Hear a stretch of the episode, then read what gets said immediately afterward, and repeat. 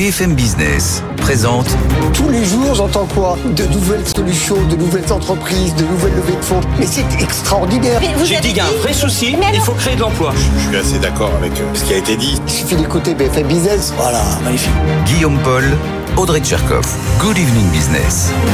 Allez, 19h, on est reparti. On est reparti, la deuxième heure de Good Evening Business, toujours en direct sur BFM Business. Rebonsoir Audrey. Rebonsoir Guillaume, rebonsoir à tous. Alors on continue de décortiquer, vous avez compris, ce fameux budget 2024 qui a été présenté ce matin en Conseil des ministres. Budget dû en même temps avec pas mal de priorités, une absence de stratégie claire. On va en parler dans, dans un instant. Et puis on va en parler de ça et de bien d'autres choses avec nos experts qui arrivent dans un quart d'heure, bien sûr, Audrey. hein. Oui, nous allons notamment euh, parler de l'État qui cache de moins en moins sa volonté d'aller piocher dans les excédents de l'Agir Carco. Et puis, on parlera aussi du rétro-pédalage de Bruno Le Maire euh, concernant les passoires thermiques. Ça va être un petit peu le bug du jour hein, du côté du, du ministre de l'économie et des finances. Qui sera avec nous ce soir pour parler de tout ça Marc Landré, associé SIA Partners, sera avec nous dans un quart d'heure. L'économiste de l'OFCE, Bruno Coquet, est resté.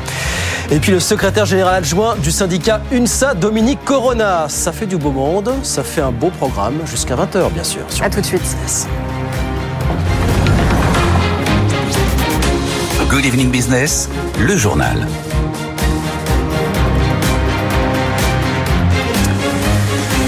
Donc oui, bien sûr, ce budget 2024 qui a été présenté euh, ce matin au Conseil des ministres. Bonsoir Thomas Asportas. Alors, par quel bout on le prend? Qu'est-ce qu'on retient, Thomas, ce soir? C'est un budget qui veut lutter contre l'inflation et qui veut réduire le déficit et qui veut investir massivement dans les services publics. On vous le dit depuis hier, ce budget 2024, c'est le retour du en même temps. Sauf qu'il coche pas toutes les cases, Guillaume. Lutter contre l'inflation, effectivement, avec 25 milliards d'euros pour indexer sur l'inflation l'impôt sur le revenu et les prestations sociales, mais c'est la fin des boucliers tarifaires et des aides généralisées sur l'énergie. Premier point. Réduire le déficit, là aussi, oui. Le déficit doit passer de 4,9 à 4,4 l'année prochaine, mais il n'y a aucune économie structurelle l'année prochaine. Et le recul de la dépense publique vient de la fin des aides sur l'énergie. Et enfin, investir massivement dans les services publics, là, pour le coup, c'est oui et trois fois oui, avec plus 7 milliards pour l'écologie, plus 5 milliards pour le régalien, plus 5 milliards aussi pour l'éducation nationale et l'enseignement supérieur. Et ça se traduit par l'embauche de 8273 fonctionnaires supplémentaires l'année prochaine, contrairement à la promesse du président de la République de stabiliser les effectifs de la fonction publique sur l'ensemble du quinquennat. Mais tout ça, ça va coûter très cher, dites-moi à l'État, euh, Thomas. Alors oui, 1622 milliards d'euros, c'est le Ouais, montant du total de la dépense publique l'année prochaine, État plus collectivité locale plus sécurité sociale. 55% du PIB. Et pour financer cette dépense, bah, il y a les recettes fiscales, il y a le déficit et il y a, vous le savez, la dette émise sur les marchés. Et là-dessus, on va battre un nouveau record l'année prochaine avec 285 milliards d'euros empruntés sur les marchés. C'est encore plus que les 270 milliards de l'année dernière, qui était pourtant déjà un record. Et la mauvaise nouvelle, vous le savez, bah, c'est que le taux à 10 ans français est à 3,5 Eh oui. dans les prévisions de Bercy jusqu'à la fin du quinquennat. Et du coup, la charge de la dette passe de 38 milliards cette année à 48 l'année prochaine et à 75 en 2027. Elle double en trois ans. Donc la dette va peser très très lourd, de plus en plus lourd. Et ça pose deux questions pour finir. Un, que va dire la Commission européenne? Est-ce que la France, est-ce que ce budget est dans les clous de Bruxelles? Ou est-ce qu'on pourrait rentrer dans une procédure pour déficit excessif? Et l'autre question, c'est que vont dire les agences de notation? Elles aussi nous scrutent de près. Est-ce que la note de la France va être dégradée? Aujourd'hui, je vous rappelle qu'on est à double A. Et le verdict, il va tomber très très vite. Hein, ça va pas tarder, en plein pendant le débat budgétaire à l'Assemblée. Moody's, c'est le 20 octobre. Et Fitch, c'est dans pile un mois, le 27 octobre. Merci beaucoup Thomas. Le Conseil des ministres, en tout cas, se prépare à tout. Il a entériné le recours possible au 49.3 déjà sur la loi de programmation des finances publiques. On suivra bien sûr toute cette séquence sur BFM Business. Et puis alors, si on rentre dans le détail, vous avez le budget de la sécurité sociale qui a été présenté aujourd'hui également. Bonsoir Hélène Cornet. 11 milliards d'euros de déficit prévu l'an prochain. Du coup, bah là aussi, on va continuer à tailler dans les dépenses, euh, Hélène. Effectivement, et des efforts d'économie sont un petit peu attendus à tous les étages dans le secteur de la santé. Rien que pour le médicament, on attend des baisses de prix à hauteur du milliard d'euros, 300 millions pour les soins de ville par exemple. L'assurance maladie, vous le savez, va moins bien rem- rembourser euh, les soins dentaires. Ça sera la charge désormais des mutuelles. Le gouvernement a mis de côté pour le moment le doublement de la franchise médicale sur les boîtes de médicaments. Vous savez, vous laissez 50 50 centimes, ça pourrait passer à 1 euro. Ça, c'est toujours en discussion. Et puis, il y a également toutes les mesures pour lutter contre les arrêts de maladie injustifiés, la fraude sociale. Des efforts qui ne suffiront pas. Le déficit de l'ESAQ va s'accentuer. Alors, ce qu'on retient, Guillaume, vraiment de ce PLFSS, c'est finalement que l'exécutif a renoncé à juguler le déficit à moyen terme. C'est même tout l'inverse. Au vu de la trajectoire annoncée, il devrait passer à plus de 17 milliards et demi d'euros à la fin du quinquennat en raison, alors les raisons elles sont connues, un hein, vieillissement de la population, revalorisation des pensions de retraite et tout ça malgré justement la réforme des retraites. Le fameux trou de la Sécu se creuse et donc ça ne va pas aller en s'arrangeant. Voilà en tout cas pour le projet de loi de finances de la Sécu présenté également ce matin au Conseil des ministres en France toujours rétro-prédalage de Bruno Le Maire sur les passoires thermiques. Vous savez ce matin dans le Parisien, il avait proposé de repousser la date à laquelle il serait interdit de louer ses logements les plus énergivores. Finalement, il n'en est pas question. C'est ce qu'il a rectifié après le Conseil des ministres. Bruno Le Maire, apparemment, qui a été recadré euh, dans l'intervalle par sa majorité. 19h05, côté entreprise, on voulait vous faire écouter ce qu'a dit Patrick Pouyanné, le patron de Total aujourd'hui. C'était à Londres. Il a dit la stratégie de Total, elle va rester multi-énergie dans les prochaines années, mais le groupe va quand même continuer à augmenter sa production d'hydrocarbures, plus 2 à 3% par an pendant 5 ans. Écoutez euh, Patrick Pouyanné. Le premier point concerne le pétrole et le gaz. Nous avons un riche portefeuille de projets et la trajectoire que nous allons suivre sur les cinq prochaines années et que nous essayons de suivre, c'est que la compagnie augmentera sa production d'hydrocarbures de 2 à 3% par an.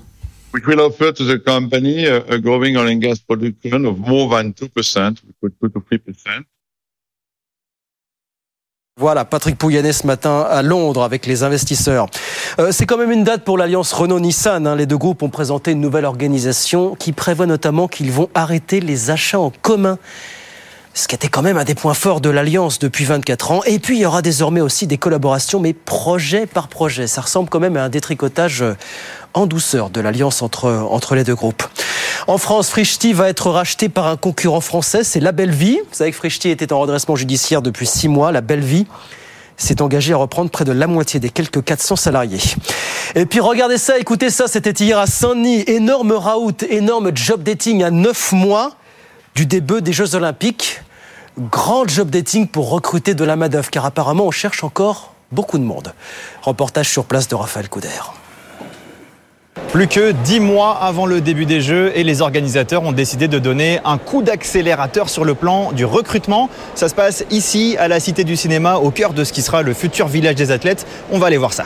Dans les allées, des centaines de candidats défilent. 10 000 personnes se sont inscrites à ce job dating et ça tombe bien parce qu'en face, de nombreux prestataires des jeux cherchent encore du personnel. C'est le cas dans les métiers de l'accueil, de la restauration, mais aussi beaucoup dans la sécurité. À l'image de l'entreprise Guest Sport, son directeur général veut recruter 1000 personnes au moins. Si on en trouve plus, on les prendra parce qu'aujourd'hui, notre base d'agents s'est réduite de manière très significative pendant le Covid. Et donc, on est en train de remonter notre base depuis maintenant, euh, depuis deux ans et demi maintenant. Et donc, on va rechercher le plus de personnel possible pour pouvoir délivrer des prestations. En tout, une cinquantaine d'employeurs sont présents ici. Des grands groupes comme Sodexo qui recrutent 6000 personnes, mais aussi de plus petites entreprises et évidemment le comité d'organisation des Jeux Olympiques qui cherche encore du monde. Ça, c'est ce que nous expliquait Marie Barsac, la directrice exécutive de l'impact et de l'héritage des Jeux. On va passer de 1700 aujourd'hui à 4000 en juin. Donc vous voyez qu'on va avoir de forts besoins de recrutement. Donc on est là comme d'autres recruteurs aujourd'hui. Euh, on sait que les demandeurs d'emploi sont là. On le voit aujourd'hui. Ils sont euh, plus de 10 000 inscrits. Donc on n'est pas inquiet sur euh, notre capacité à pouvoir recruter. 16 000 postes sont à pourvoir en tout, principalement des CDD. Mais ce que promettent les organisateurs, c'est que cette expérience olympique sera valorisée sur un CV par de futurs recruteurs. Raphaël Couder, et puis SpaceX aurait-il perdu des centaines de satellites cet été de sa constellation Starlink? Pour l'instant, le groupe d'Elon Musk ne dit rien, mais il se trouve que des tempêtes solaires d'ampleur ont lieu cet été. Et ça pourrait être à l'origine de ces défaillances massives, malheureusement. Nathan Cocampo nous raconte ça. Plus de 200 satellites de Starlink auraient disparu mystérieusement des radars cet été entre la mi-juillet et la mi-septembre. C'est en tout cas ce qu'indiquent les sites de suivi en temps réel Satellite Map et spacetrack.org. Coïncidence, depuis 100 tempêtes solaires ont eu lieu fin juillet. Depuis des années maintenant, les scientifiques s'inquiètent d'un blackout d'Internet d'ampleur dans les prochaines années. En 1859, une tempête solaire avait enflammé des câbles télégraphiques. Aujourd'hui, le risque pèse sur nos satellites et répéteurs de câbles sous-marins. Une heure de blackout coûterait plus d'un milliard d'euros à l'économie mondiale. L'année dernière, SpaceX avait déjà annoncé la perte de 40 de ses satellites à cause d'une tempête solaire. Peu de preuves pour le moment sur la perte des 200 satellites. Il pourrait simplement faire partie des pertes prévues. Quoi qu'il en soit, la régulation et la sécurisation des orbites spatiales est un véritable défi pour les années à venir. En 2030, 100 000 satellites tourneront autour de la Terre. Nathan Cocampo avec nous sur BFM Business. 19h10, on retourne sur les marchés. Je vous rappelle la clôture à la Bourse de Paris ce soir avec un CAC 40 quasiment à l'équilibre. Hein. 7071 points à la clôture. Bonsoir Étienne Braque. Bonsoir Guillaume. Comment ça se passe à Wall Street à la bah, Écoutez, c'est très hésitant. Hein. À 15h30, on a Wall Street qui a ouvert dans, dans, le rouge. Et puis là, vous avez euh, trois indices américains qui rebasculent euh, en territoire euh, négatif. Moins 0,5% pour euh, le Dow Jones, 33 449 points. Vous avez un Nasdaq qui cède 0,2%. Le tout après une séance déjà négative hier soir, puisqu'on a eu trois indices américains qui ont perdu plus d'un pour cent à la clôture à cause notamment d'Amazon, hein, qui a perdu 4% hier soir, qui est dans le viseur de l'antitrust américain, qui estime eh bien qu'Amazon a une position de, monopole illégal. Hein, je cite. Donc suite à cela, une enquête va être ouverte par la, justice américaine et le titre Amazon qui ne se remet pas de, de la séance d'hier puisqu'il perd toujours du terrain aujourd'hui, moins 0,7% à 125 dollars et puis ce qui fait pression sur les marchés, c'est bien sûr l'obligataire avec un 10 ans américain qui est à 4,5% sur des plus hauts de 2007 et puis le pétrole qui continue de, de pousser puisque vous avez un baril de Brent qui est au-delà des 94 dollars, plus 2% ce soir, le WTI également, avec malgré des prix élevés sur le pétrole, une demande qui est toujours là. On le voit encore aujourd'hui avec des stocks de pétrole qui sont plus bas qu'attendus aux États-Unis. Ça reste très tendu. Merci beaucoup Étienne. Étienne Braque avec nous sur BFM Business. BFM Business présente Good Evening Business, les experts du soir. 15 euh, alors déjà pas d'accord avec Bruno Coquet. Bonsoir Bruno quand même. C'est une blague, bonsoir. Docteur en économie et chercheur associé à l'OFCE. Je ne répéterai pas ce que vous avez dit durant la pub. Marc Landré, bonsoir. Bonsoir. Directeur associé chez SIA Partner et Dominique Corona, secrétaire général adjoint de l'UNSA. Bonsoir. Bonsoir. Alors, ce budget 2024 présenté ce matin en Conseil des ministres, on va redonner bien sûr les principaux chiffres hein, dans un instant, mm. mais Bruno Le Maire l'a redit, en tout cas tout à l'heure, l'heure est venue de reprendre le contrôle de nos finances publiques. Bah oui, parce que Bruno Le Maire le jure, c'est fini. Le quoi qu'il en coûte, il estime que ce budget, de ce point de vue-là, constitue euh, un tournant. Écoutons, si vous voulez bien, le ministre. Oui, il faut engager des économies. On a dépensé beaucoup pendant la crise du Covid. Nous avons protégé nos compatriotes, mis en place le bouclier sur le gaz, le bouclier sur l'électricité. Des factures qui devaient augmenter de 200, 220 euros n'ont pas augmenté. Nous avons protégé des entreprises, nous avons évité une vague de chômage, une vague de faillite. Ben maintenant, il faut reconstituer les réserves financières, chacun peut le comprendre. Et c'est notre responsabilité de reconstituer les réserves financières, de réduire les dépenses et d'accélérer le désendettement de la France. Alors c'est pas si simple que ça parce qu'en réalité, messieurs, quand on regarde de quoi est composé le budget, on a l'impression que c'est à la fois un budget qui veut dépenser plus et en même temps qui veut dépenser moins. Et donc on a ce triangle d'incompatibilité qui nous dit euh, donc c'est plus de dépenses, moins d'impôts et euh, tout ça en euh, réduisant notre déficit. Donc c'est ce que je disais tout à l'heure, c'est un peu l'économie de Merlin l'enchanteur, mais avec deux gros euh, de grosses inquiétudes, c'est que Bruxelles impose à partir de 2024 de rétablir le fameux pacte de stabilité donc il se peut que la France soit passible d'une procédure pour déficit excessif et que par ailleurs les agences de notation vont rendre leur verdict dans les semaines qui viennent et que si ces décisions sont défavorables, on va avoir un taux de croissance qui va se croiser avec les taux d'intérêt. Et donc eh ben, c'est quand même très mauvais pour la situation de la France et sa capacité d'emprunter. Marc Oui, alors moi, quand je vais écouter Bruno Le Maire, c'est drôle parce que c'est la première année que je, ne, je n'analyse pas euh, dans le Figaro euh, le budget. Je l'ai fait pendant près de 15 ans. Ouais. Euh, et comme j'ai changé de vie, maintenant, je, je peux regarder de manière beaucoup plus sereine. Et j'ai l'impression de revivre aujourd'hui tout ce que j'ai vécu ces dix dernières années. Avec un ministre de l'économie, notamment, je me rappelle de Michel Sapin, qui disait il faut désendetter, il faut revenir vers la traje- une trajectoire saine des, des finances publiques, le quoi qu'il en coûte, c'est fini. Enfin, grosso modo, ce sont toujours les mêmes éléments de langage que nous, que, que nous assène le, le- le gouvernement, le ministre en titre, quel que soit son bord, hein, qu'il soit du centre, de droite, de gauche. De toute façon, c'est toujours la même ligne qui est, qui est tendue. Donc, en vérité, il n'y a pas vraiment de grandes nouveautés. Je veux dire, Bruno Le Maire nous dit le quoi qu'il en coûte, c'est fini. Il le disait l'année dernière, il le disait il y a deux ans, il le disait même en 2021. Donc, euh, Oui, sauf que euh, depuis, on a des taux d'intérêt qui ont explosé et on a euh, un coût de la dette qui est absolument colossal. Oui, et puis on va jamais autant emprunter euh, en 2024 qu'on l'a jamais fait. 280 285 milliards ouais, d'émissions Mmh, de dette. mmh. Mais, on, mais comme le dit Bruno Le Maire, c'est un premier pas vers le désendettement. Dominique Corona, vous avez le sentiment, vous aussi, là, que le- on tourne une page, effectivement, que la- le quoi qu'il en coûte, c'est vraiment terminé, quand vous voyez à quoi ressemble Écoutez, on parle souvent des dépenses et puis on parle jamais des recettes. Moi, j'aimerais qu'on parle un peu des recettes. On parlera tout à l'heure, je pense, à la sécurité sociale, parce que moins 11 milliards, 2, 11 Oui, oui, on va en parler. milliards d'euros. euh, Voilà, donc on va en parler. Mais au bout d'un moment, on a des dépenses. On doit aussi parler des recettes. Est-ce qu'on va remettre à plat la fiscalité en France? Est-ce qu'on va commencer à parler de revoir l'imposition avec les tranches, etc. Alors etc. attendez, pardon, mais sur la fiscalité, on est repassé devant le Danemark en termes que- de obligatoires. par On est à exemple, 45%, on nous Dominique. dit que sur- on nous dit que sur- mais justement, on nous dit que sur euh, Alors les- justement quoi, il faut passer à non, 55 sur, sur, euh, tout ce qui est effectivement classe euh, intermédiaire, la classe moyenne, on devait baisser les impôts, on va pas le faire. Mais on va continuer à la CVAE de 1 milliard quand même cette année. Donc vous voyez, il y a tous ces éléments-là. Il est où le cap? On veut aller où? Qu'est-ce qu'on veut? Moi, dans ce budget, je vois des recettes. Alors, on, on- on baisse un peu pour les entreprises, mais on baisse plus pour les ménages.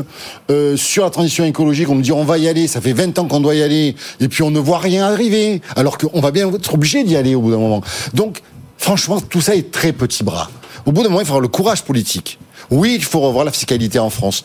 Globalement, dans son ensemble, dans son ensemble. C'est un problème de Oui. fiscalité pour vous, Dominique, ou c'est un problème de, dépense, maîtrise de la dépense Mais publique Il faut aussi regarder les dépenses et l'efficacité des dépenses.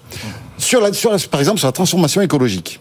Très franchement. 7 milliards de plus. 7 milliards de plus. Ouais. Ça fait 20 ans que nous savons à peu près que le pétrole, au bout d'un moment, il va, il va, le coût va surenchérir, etc., etc. 20 ans qu'on doit se préparer.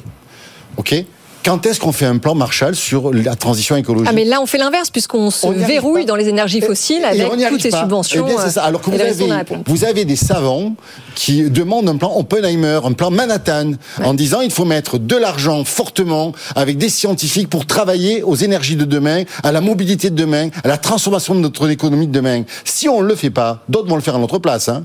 Et ça va pas être la même la chose après sur le budget. Donc vous voyez bien que tout ça n'est pas à la hauteur des enjeux. Oui, mais en même temps, attendez, parce que Dominique Quand vous parlez de l'importance des recettes et de mettre en place un plan Marshall, très bien, mais quand on regarde dans le détail des 16 milliards d'euros d'économies dont Bruno euh, Le Maire nous parle, l'essentiel, ça vient de la suppression progressive voilà, du bouclier tarifaire sur euh, l'électricité et de la réduction des aides aux entreprises. Ça veut dire quoi? Ça veut dire que le budget de l'État ne baissera pas alors qu'on a des dépenses de fonctionnement qui sont exponentielles depuis deux ans avec une qualité de service public qui s'effondre. Ça fait vrai, véritablement 5 milliards d'euros en fait, d'économies, c'est ça, sur une dépense publique de l'État de 2002-1300 milliards, grosso modo. Bruno Coquet. Mais le, le- pour Hier, c'était l'écologie à la française. Aujourd'hui, c'est la présentation du budget. Donc, c'est un peu le Titanic. Alors, toujours à la Euh, française. On annonce des, on annonce de- de- des icebergs, on a du brouillard. Mais bon, on, quand même, continue sur la même ligne. On sert un peu un deuxième bol de soupe et l'orchestre joue plus fort. Mais fondamentalement, rien change. Quoi. Donc, euh, il n'y a pas de trajectoire, pas de stratégie. Et donc, du coup, une fois qu'on a ça, qu'est-ce qu'on fait? Ben, On gratte dans les coins des petits budgets ici ou là qui, ch- qui changent Oui, pas grand-chose. on fait les fonds de Sans tiroir. parler, personne ne le dit, mais on n'a pas eu de, de loi de finances rectificative dans une, de- de- une année 2023 où beaucoup de choses ont changé. Donc on va avoir des surprises. Il y en a qui sont annoncées d'ailleurs. Bah, le, rapporteur presse. général du budget a déjà prévenu qu'il y aurait une loi de finances rectificative. Non, mais pour 2023, moi je pense. Hein, je, je parle. C'est- En 2023, on n'a pas soldé les comptes. Je parlais tout à l'heure de l'apprentissage. habitude- et on- on- C'est une habitude d'Emmanuel Macron de ne pas faire de, de- de loi de finances. Oui, mais en 2022, on en avait fait non, deux. Non, oui, mais on en avait fait deux, mais on n'avait pas fait en 2017. Ouais, mais voilà. Enfin, donc, ça n'a pas changé grand-chose non plus en Mais sauf que 2022. là, on a, avec l'inflation, on a eu beaucoup de changements avec les boucliers, on a eu beaucoup de changements avec l'apprentissage a dérivé. Donc on va être entre 10 et 20 milliards de, euh, voilà, qui vont s'ajouter quand même à la dette. Euh, après, en 2023, on annonce déjà une, la loi de finances rectificative. Peut-être qu'on aurait pu euh, mettre dans la loi de finances initiale des trucs, non?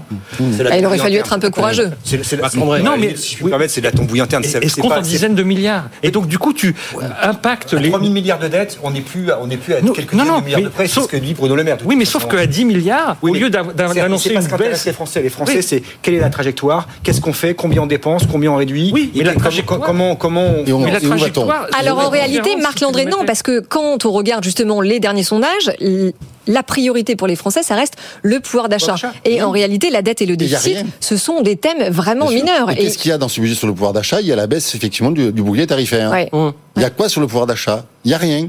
Si, il va y avoir par amendement. Voilà. Il y a L'indemnité carburant, carburant. Oui, à de 100 euros. Oui, voilà, pour oui, les- voilà, pour les plus par fragiles. amendement. Et- Et il y aura peut-être par décret des franchises médicales dont on parlera tout à l'heure aussi. Ce qui nous amène à la question, qu'on échappe L'indexation encore. des- des retraites, là aussi, je suis très surpris. Et l'indexation Bruno des Le Maire- salaires. Bruno Le Maire. Vous allez dit- pas être contre. Non, mais Bruno Le Maire. être contre, quand Non, même. non, non. Indexation et Non, non, prestations sociales. L'indexation, l'indexation des retraites, Bruno Le Maire nous dit à 5,1%, c'est un exploit, c'est la loi. Heureusement que Bruno Le Maire applique la loi. Bon, ça fait la loi depuis quelques années. Et- tous les non, il peut sous-valoriser. Il Ah, il peut. eh ben, je sais bien, le, des gouvernements l'ont fait. Des gouvernements de la précédente major- Ils l'ont déjà fait, majorité hein. l'ont fait. Mais je sais bien. fait, hein. Oh, je sais bien. Oui, mais ça aurait pas Il été très à propos, Marc. Il n'empêche Oui, mais qu'après, c'est pas la loi. après une réforme, oui, non, mais ce que je veux dire, c'est quand on vient sur un plateau télé pour dire je veux augmenter les, les pensions de 5,2% l'année prochaine, alors que c'est la loi. Oui, je suis dans la politique, mais il faut pas, il faut pas prendre les gens pour des idiots. Parce qu'au bout d'un moment, effectivement, je crois les- que, les, que les Français le comprennent. Et c'est très dangereux pour la démocratie. Donc, Mais alors sur ce, sur ce sujet, pour aller plus loin du, du manque de vérité quelque part du gouvernement, euh, aucun d'entre vous ne souligne les euh, hypothèses qui sont très optimistes, en termes de croissance. Du le Conseil des finances publiques, bien sûr. Le gouvernement chaque- tape chaque sur année. 1,4% du PIB, la Commission européenne elle dit 1,2 et l'INSEE dit 0,9. Et le consensus, des, et le consensus des économistes, 0,8. Donc ça veut dire qu'on a le gouvernement qui nous dit qu'on aura 1,4% de croissance. On sait que c'est inatteignable compte tenu de la poursuite de l'inflation et compte tenu de l'état des finances publiques françaises et de la, du déficit de croissance, enfin pardon, de, de- du ralentissement économique. Et on a un consensus économique qui est à 0,8. C'est la première fois qu'on a un tel delta Ouais, entre les deux. entre les deux. Et, et d'habitude, le gouvernement s'enorgueillit de suivre le consensus des économistes. Et Pour une fois, il y a un vrai delta, sauf que là, Ben, c'est inquiétant, Bruno Coquet. Eh oui, mais je crois qu'on a un problème de tableau de bord. hein. Le, le point, c'est qu'ils confondent le, le compteur de vitesse avec le compte-tour. Donc, euh, C'est embêtant. le compteur de vitesse qui est C'est très embêtant. le compte-tour et qu'on n'avance pas. Et donc, du coup, le point, c'est si on a un problème de diagnostic, qu'on fait une prévision comme ça, et bien, du coup, euh, eff- effectivement, le budget qui est présenté, il tient, le il tient la route. Mais euh, dès lors que la réalité va, s'imposer, parce que on- si on regarde les indicateurs qu'on a aujourd'hui de l'INSEE sur la confiance de ménage, tout se dégrade. Si on regarde les, les indicateurs de prix, tout augmente, les indicateurs d'activité, tout diminue. Donc il y a quand même des risques qui sont là. Alors on nous dit qu'on les prend en compte, dans le... mais euh, on voit bien qu'à 1,4% de croissance, ils sont pas pris en compte. Et alors, puisque vous, si vous parlez d'opération vérité, autre question, c'est on échappe encore aux hausses d'impôts a priori pour euh, l'an prochain, mais ce qu'on constate, c'est que les impôts ne baissent plus. C'est-à-dire cette fameuse baisse de 2 milliards d'impôts pour les classes Oui, moyennes. C'est on est en revenu 2025, dessus. Ouais. Au mieux, si possible. La CVAE, mais on n'est qu'à un étalement finalement. Donc, jusqu'à quand peut-on éviter les hausses d'impôts finalement cette catégorie? Est-ce que ce qui va se jouer par exemple sur les agences de notation à l'automne prochain Dominique Corona veut donne justement qu'on augmente dis pas les qu'il faut impôts. augmenter les impôts. Je dis qu'il faut revoir une politique fiscale complète en France. Il faut revoir les tranches. Il faut revoir l'évolution des tranches. Est-ce que ça n'est qu'une question de- est-ce que veut ça n'est dire- qu'une question est-ce de que par politique fiscale, exemple, non mais est-ce que par exemple, c'est pas qu'une politique de politique fiscale, mais ça en fait partie. Est-ce que par exemple les super dividendes euh, des super pétroliers, de l'agroalimentaire, on peut en parler ou pas comme effectivement Oui, mais Dominique, attention, parce que Oui, quand on faut- regarde certains indicateurs avancés Oui, du faut. PIB comme euh, les euh, PMI, ils qui sont d'ailleurs, euh, comment dire, une vraie, euh, euh, comment dire, euh, enfin le miroir de la réalité du terrain, parce que c'est les carnets de commandes, c'est dramatique. Donc ça annonce quand même des jours Oui. pas très heureux. Alors si vous nous dites qu'il faut mais continuer magique, à est- taxer mais- encore mais là- plus les mais mais entreprises, Je dis par exemple que l'argent magique, il est terminé pour tout le monde. Mais pour tout le monde. Donc, par exemple, quand on est à 73 milliards d'exonération de cotisations sociales sans demander quoi que ce soit à personne, eh bien, c'est fini l'argent magique. C'est fini pour le, nous qui payons le- l'EDF plein pot, il n'y a plus de bouclier. C'est fini aussi pour les entreprises. On a le droit, en France quand même, de dire aux entreprises, on vous donne 73 milliards d'euros d'exonération de cotisations sociales, vous faites quoi bah, C'est le droit. En contrepartie, ils embauchent. Eh ben, donc il faut le vérifier. Mais ça se vérifie. Mais- non, non, mais Il faut le eu 2 millions vérifier. créés Il faut donc, il faut donc, 2017. non, mais donc il faut donc Le des conditions. Mais ils, vérifier. enfin, ils embauchent et ils essayent de, rester en vie aussi accessoirement. Moi, je suis d'accord avec ça, mais il faut vérifier. Droits et devoirs. On demande des droits et devoirs pour les gens qui sont RSA aux chômeurs, et on demandera aux employeurs, on dit, on vous le donne, on vous fait confiance, vous avez embauché. Vérifions. Je ne pense pas que le, le- le- le- la- je dirais le, le problème premier de la- de- de- des finances publiques françaises, c'est l'absence de contrepartie aux aides aux entreprises. Que ça soit un sujet que ça doit être posé sur la table, et d'ailleurs ça le sera un petit peu en partie lors de la conférence sociale, Espérons. parce que les syndicats l'ont demandé. Ah ben, c'est vrai. on va le mettre, Et c'est oui, une oui. première, très bien. Je suis pas sûr que ça soit l'alpha et l'oméga de ce qu'il faut faire en France pour euh, assainir les finances publiques. En revanche, en revanche, ce qui est un vrai problème, et vous le disiez tous les deux, et j'accepte, enfin je veux dire, je vais dans, dans le même Merci. sens. Je vais dans le même sens, pardon. C'est une, euh, je suis mal à propos, comme dirait l'autre. Euh, c'est l'absence de cap. C'est-à-dire qu'on ne cesse de jouer au yo-yo. Oui, on sait pas où on va. sait pas où on va. on va. Et Oui. le rôle d'un président de la République, et vous savez mon amour pour Emmanuel Macron, le- le- c'est de fixer un cap. Or, on ne sait pas. On le voit à la télé. Il est venu dimanche soir à la télé pour nous dire quoi Qu'il allait recréer un chèque de 100 euros. Est-ce que c'est du niveau d'un président de la République à deux jours d'un budget Mais le problème, Marc, Non. quand on regarde l'ensemble des micro-trottoirs qui ont été euh, menés le lundi matin pour demander aux Français qu'avez-vous pensé justement de l'allocation du président, 90% des bons disaient mais on n'a pas écouté. Non, Parce on va qu'il y a un tel discrédit de la parole politique, Parce les Français n'écoutent plus. C'est aussi parce qu'il parle trop, tout le temps, et sur n'importe quoi. Je suis pas d'accord avec Marc, il fixe un cap par jour, c'est pas qu'il a pas de cap. Oui, c'est ça, on a trop de cap.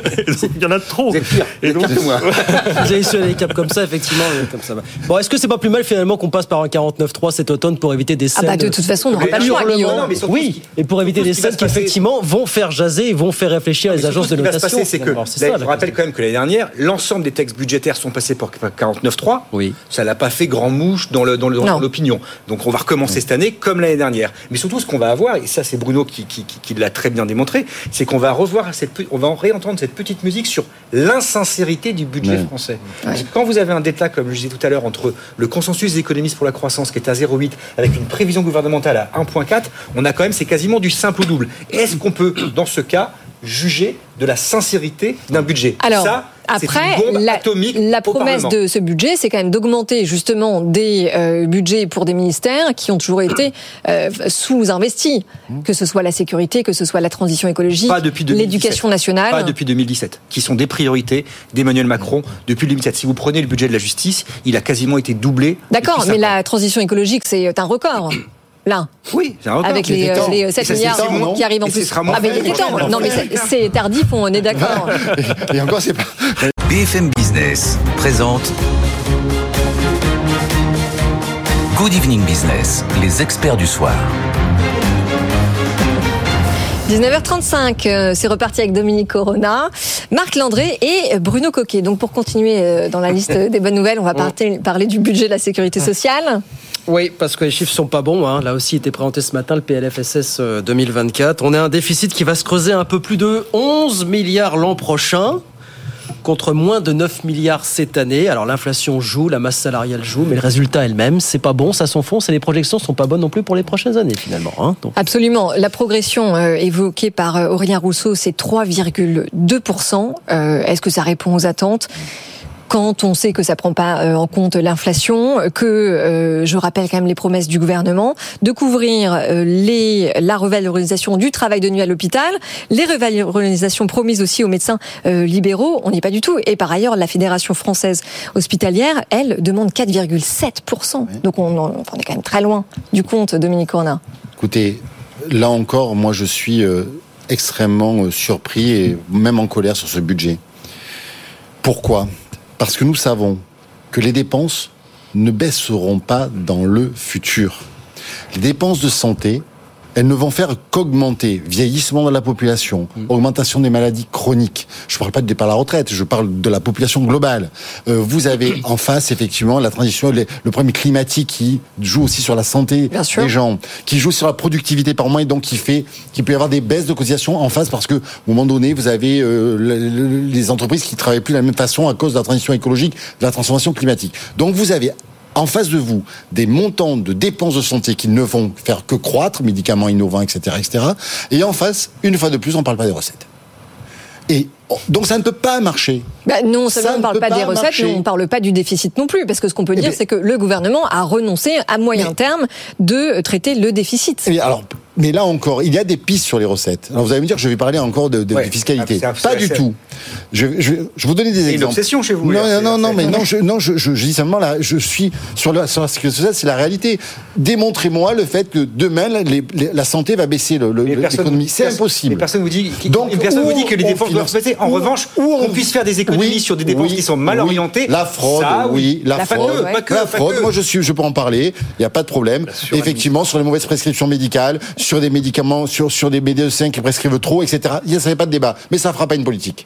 Il faut le faire. Mais ça ne résoudra pas le problème du déficit. Non, de la sécurité attendez, sociale. et la suradministration, quand, on voit que Non, mais ça 30%, limitera la hausse des dépenses. 30% Ça des dépenses hôpitaux, ce sont des dépenses euh, d'ordre administratif.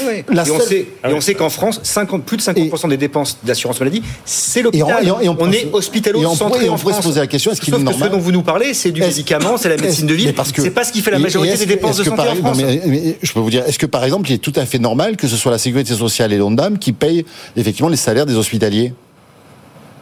Pourquoi c'est les cotisations sociales qui payent ça Dans ce cas-là, ça va, faire- ça, ça va Non, mais- complètement baisser les cotisations. non, non, mais, non, mais pourquoi ces Vous allez- cotisations Ah oui. Parce que doit être être sur le budget de l'État. Mais quoi qu'il en soit, sur- revenons sur les recettes 30 secondes. Alors, vous Est-ce proposez qu'on quoi peut, est-ce qu'on peut par exemple parler des taxes environnementales Aujourd'hui, vous avez 60 milliards de taxes environnementales en France, 2 milliards sur la sécurité sociale. 2 milliards. Alors que nous savons tous et toutes ici que ce que je vous disais, ça engage effectivement de la santé, des problèmes de santé. Je ne demande pas d'augmenter les taxes environnementales. Hein.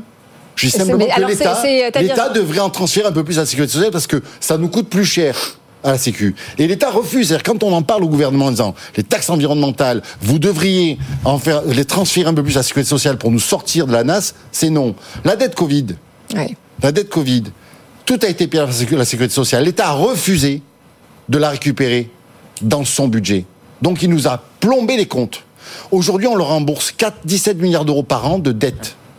Si par exemple l'État prenait sa part, on ne rembourserait pas 17 milliards d'euros. Bruno. Coquet, vous êtes je d'accord avec aller ça sur l'alcool. Par exemple, sur l'alcool, le, pré- le président de la République a refusé tout de suite la Oui, taxation de l'alcool, alors qu'on a taxé effectivement sur le tabac. Et c'est un problème à la fois de santé publique et à la fois effectivement Oui, de mais c'est aussi un problème de compétitivité. Bruno Coquet. moi, je suis contre la hausse des prélèvements obligatoires, mais pour l'efficience des dépenses publiques. C'est le que j'ai pas de problème à ce qu'on prélève Pour faire une si T2A, efficace. c'est ça, Bruno Comment Une T2A comme non, mais bon, ça c'est la première chose. La deuxième chose, c'est dans la réforme des retraites, il y a la, euh, comment une débudgétisation qui consiste à augmenter les petites retraites parce que ces seniors sont pauvres. Donc on met de la redistribution dans l'assurance retraite. Donc ça, ça, ça plombe les comptes. On a Ouais. bon et euh, par ailleurs, on, on a, il reste le problème de l'emploi des seniors. Puisque Pas ça- l'assurance maladie, ça.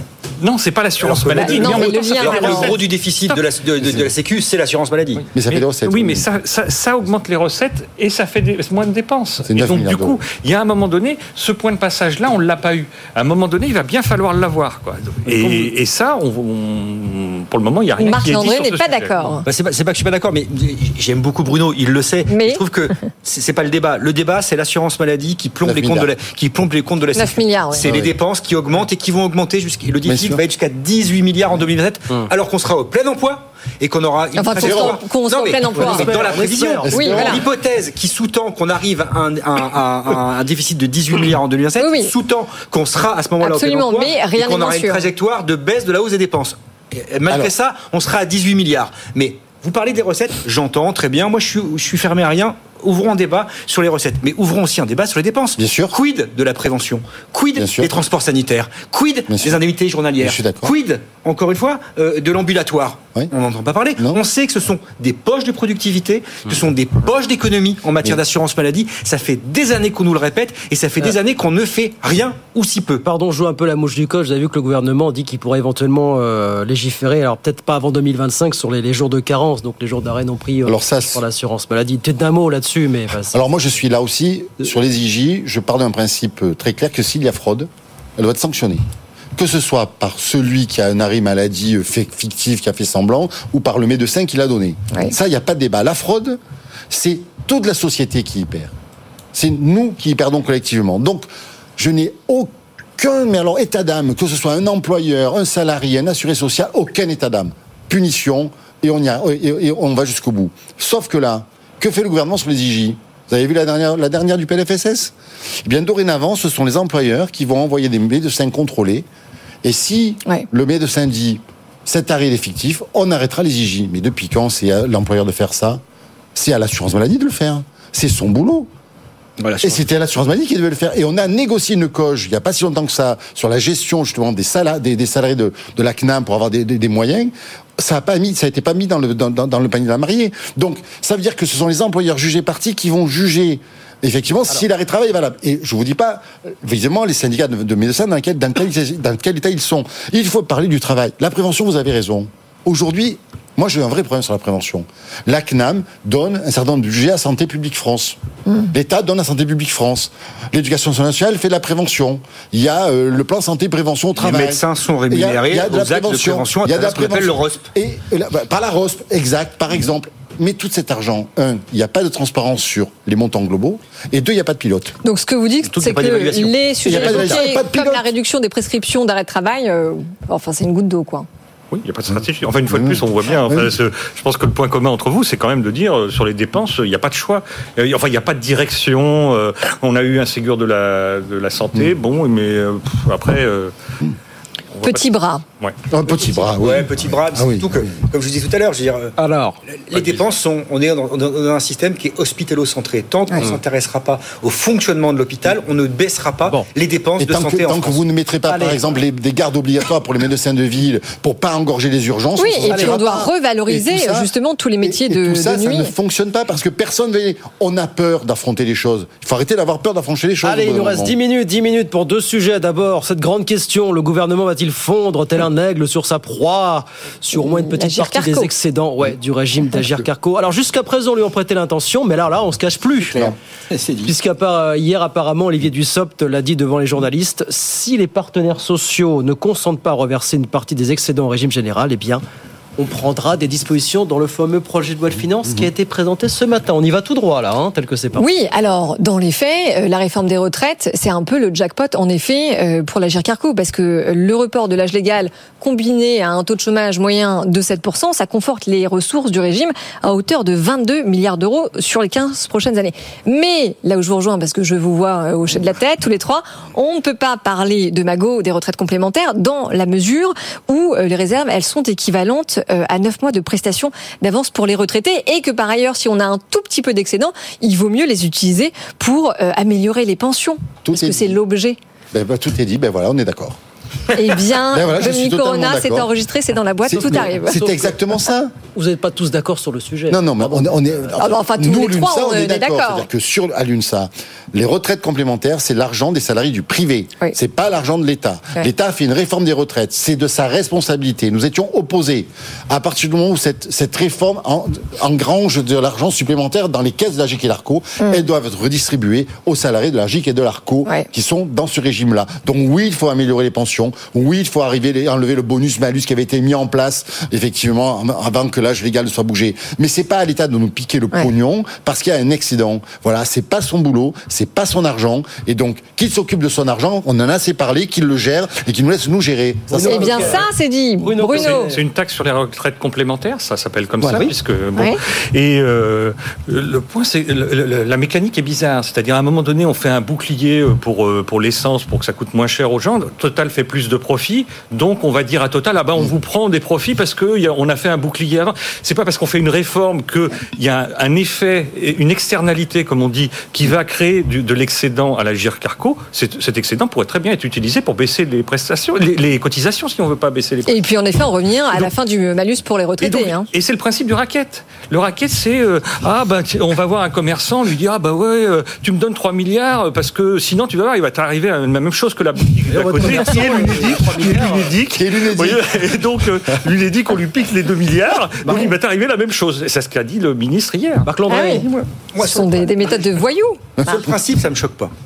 Sur le principe que le gouvernement dise euh, nous avons fait une réforme, vous étiez contre elle va produire des effets mmh. positifs pour euh, les, euh, pour les, les, le, pour l'agir carco, les retraites complémentaires. Donc j'en prends une partie pour réaffecter là où il y a un déficit, puisque c'est une réforme globale des retraites qui, qui visait à, à rééquilibrer l'ensemble des régimes intellectuellement, ça peut s'entendre. Ça peut s'entendre. Moi, ce qui me choque, c'est à la limite là, je vais même me contredire moi-même, c'est sur la méthode. C'est que c'est une, c'est quand même, c'est le paritarisme. Donc ça veut dire que vous avez un, président de la République qui vous dit, j'ai entendu le message de 2022, c'est-à-dire qu'il faut que je fasse plus de concertation, que je vous écoute et que j'arrête de vous tordre le bras à chaque fois que j'en ai l'occasion. et paf, à la première occasion, qu'est-ce qu'il fait Il le refait. Il le refait. C'est une négociation autonome. Et vous avez le ministre du Travail, et je l'aime beaucoup, Olivier Dussopt, qui dit, il le dit pas que devant les journalistes, hein. il le dit euh, dans tous les cénacles dans- sur lesquels il peut se faire entendre. Il dit, écoutez, euh, moi, euh, j'ai aucun problème, euh, c'est de l'argent, c'est l'argent des Français.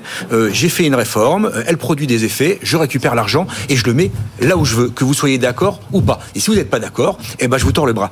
La méthode me choque parce que c'est la négation du paritarisme et surtout c'est contraire au message qui est véhiculé Oui, et c'est par le président de la République de depuis.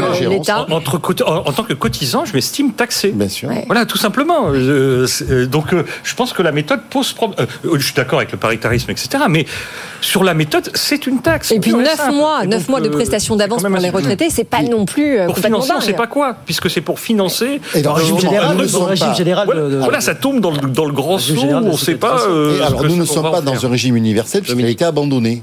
Déjà, donc euh, on ne va pas piocher pour financer d'autres régimes. Sinon, il y a le régime universel, il fallait aller jusqu'au bout. Ça, c'est la première chose.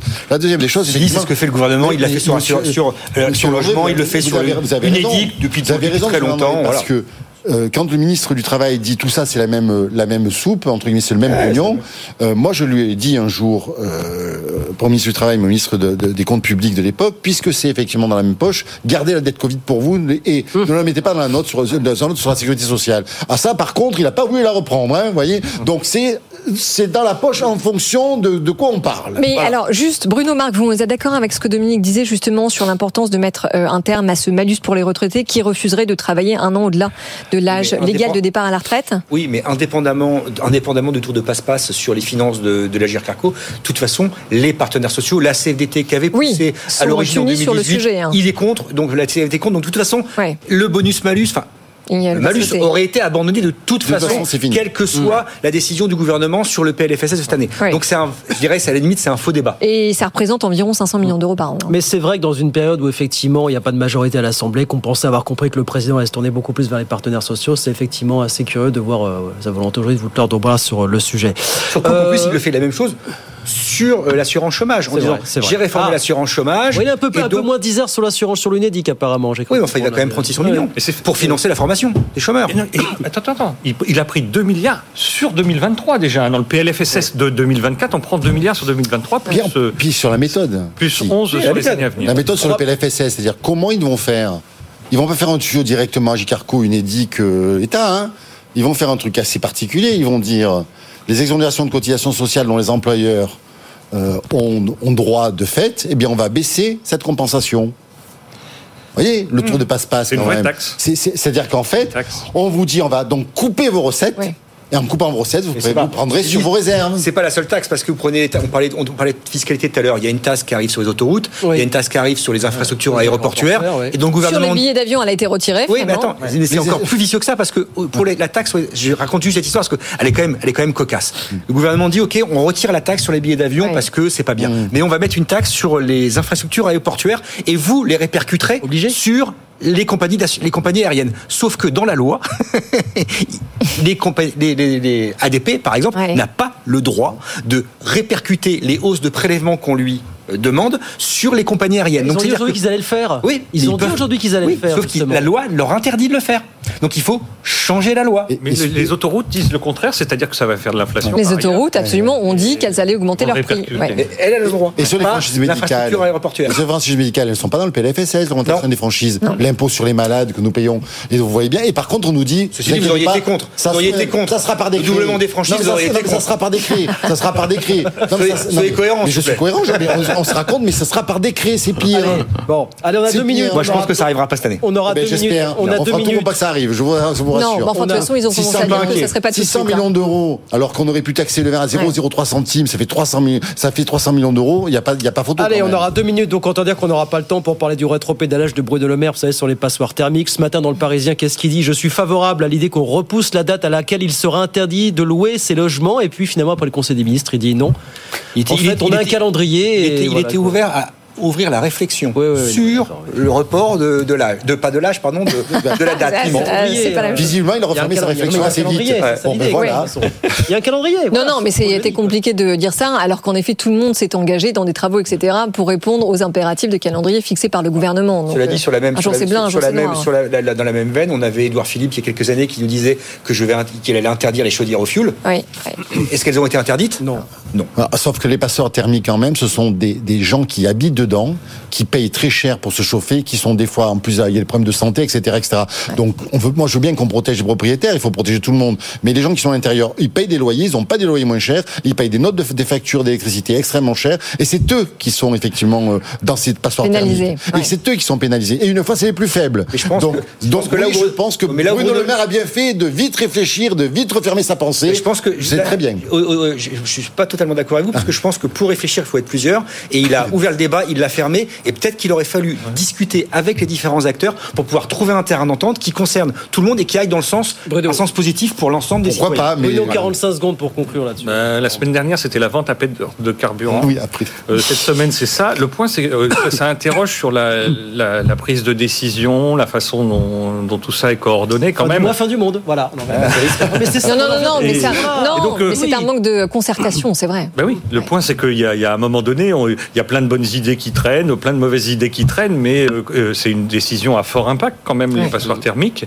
et qui, qui vient de loin, on en parle depuis longtemps, et donc du coup, euh, voilà, peut-être qu'il est parti un peu vite sur une note qui est arrivée sur son bureau. Mais tout Oui, est et puis encore ça. une fois, avec un manque de cap. Tout est comme ça, c'est-à-dire qu'on manque de cap, on manque de perspective, on manque de réflexion, on manque de.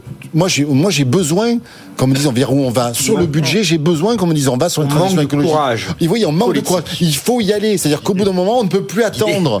Voilà. Et donc, on voit bien qu'aujourd'hui, Voilà. le cap, eh bien, personne ne le comprend, et Bon. c'est un vrai problème. Et ballon- et donc on n'a plus d'idées et on n'a toujours pas de pétrole. L'an prochain, peut-être pour le cap, on verra bien. Bien, c'est terminé. Merci messieurs d'être venus ce soir. Dominique Corona, secrétaire général adjoint de l'UNSA, Marc Landré, directeur associé chez SIA Partners, Bruno Coquet, docteur en économie, chercheur associé à l'OFCE. Merci messieurs, à très vite. Merci. Pour de nouvelles aventures ici même. 19h54, c'est fini. C'est déjà fini. La bonne nouvelle quand même, c'est que le débat est à retrouver. Ça va s'afficher sur vos écrans avec le QR code. Sinon, c'est bfmbusiness.com, l'ensemble des réseaux sociaux aussi. Et puis on se retrouve demain. C'est ça l'autre bonne nouvelle. 18h pour de nouvelles aventures. Frédéric Simotel, Tecanco, dans un instant en direct. Bonne soirée. Bonne soirée. Good Evening Business. Actu, experts, débat et interview des grands acteurs de l'économie.